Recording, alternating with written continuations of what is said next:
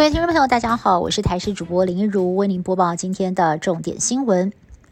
我国在今天新增了二点一例的本土个案，而日前公布的九例 BA. 点 five 本土个案，如今有两名接触者的定序结果出炉，其中十多岁的女童的弟弟同样是感染 BA. 点 five，而这也是我国第五起 BA. 点 five 家庭群聚，而光是在这一个星期之内，就一连爆出了三起 BA. 点五的家庭群聚。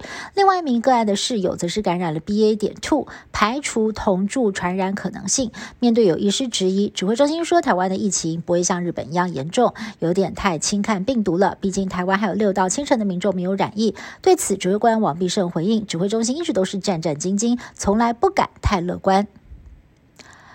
民进党桃园市长参选人林志坚深陷论文抄袭风暴，总统曾经喊话力挺，不过由于社会各界的质疑声浪太大，党内的同志有不少人也觉得很难帮他辩护相挺。林志坚在今天宣布要退出选战，他表示，因为个人的不够努力以及写作上的瑕疵，冲击到了台大还有中华大学宁静的校园，甚至审议制度引发大家撕裂，这些都是他不愿意看到并且深感抱歉的。民进党。桃园市长参选人也改由郑运鹏披挂上阵。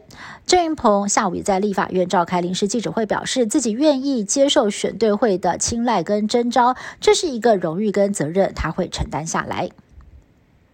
之前民进党立委高嘉瑜因为逆风不挺林志坚，曾经遭到绿营支持者围剿，而现在呢？决定要来挑战桃园市长宝座的立委同事郑运鹏，在昨天晚间在脸书上也写出了。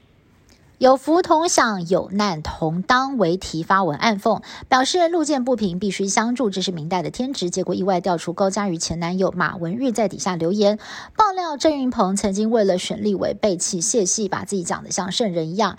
让网友直呼啊，看到党内互打，血流成河。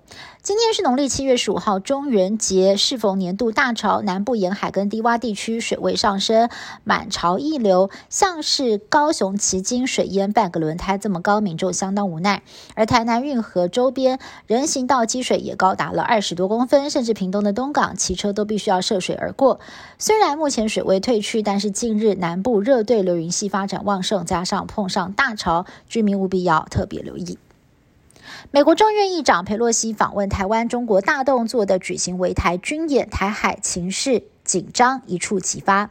不过，美国《华尔街日报》报道，佩洛西访台前，中国国家主席习近平跟美国总统拜登通电话的时候，曾经表示无意开战，有意将美中的冲突风险降到最低。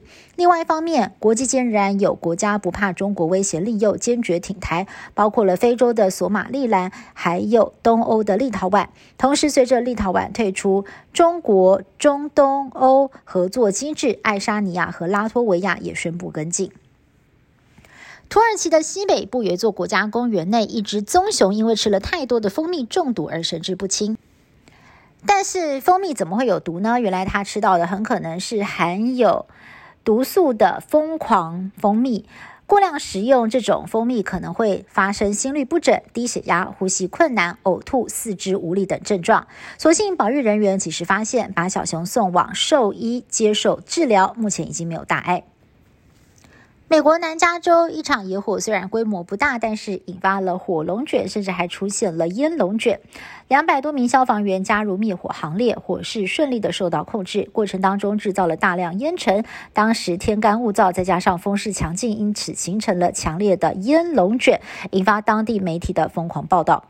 以上新闻是由台视新闻部制作，感谢您的收听。更多新闻内容，请您持续锁定台视各界新闻以及台视新闻 YouTube 频道。